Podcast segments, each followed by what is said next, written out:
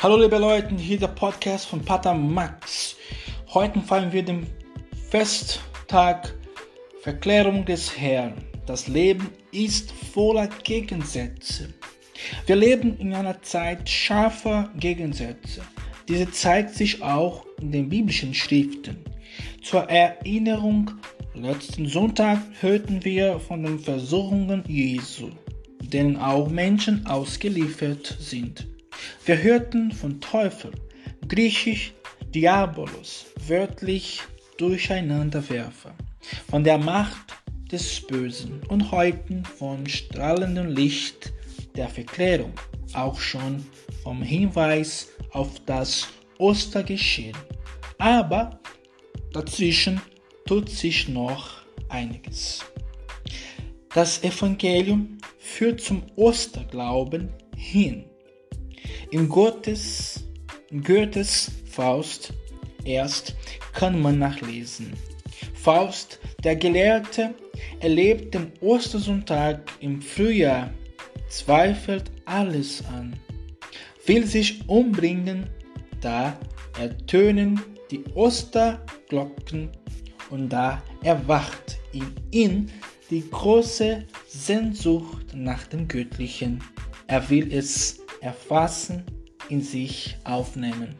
Heute erfahren wir einen Gott, Jesus klar, der Müdigkeit spüren kann und sucht einen Impuls zu geben für den Kreis der Jünger, eigentlich für den, für den drei Jüngern, die da sind. Die Verklärung des Herrn zeigt etwas, die auf uns kommt, nämlich das Ostergeschehen. Und von daher wollen wir uns heute motivieren lassen, obwohl wir wahrscheinlich müde sind von Krieg, von Corona-Zeit. Also alles, die uns umgeben kann in dieser Zeit schwieriger Not.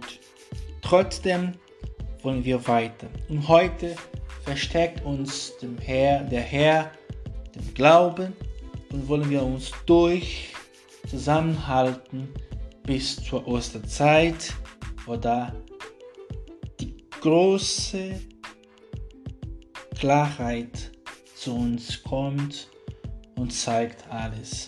Aber vorher sollen wir leiden, Schmerzen, bis dahin Gott merkt das und gibt uns Kraft auf dem Weg, auf, dem, auf unserem Weg Richtung Osterereignis.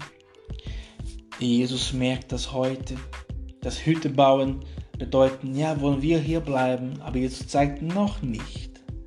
Aber bleibt dran, dann wird es euch belohnen. So spricht er das Evangelium vom Herrn zu uns heute.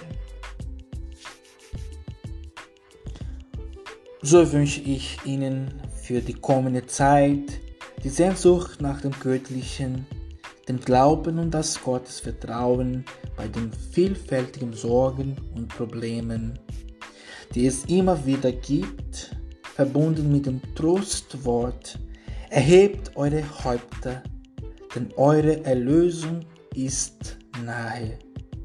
Lukas 21,28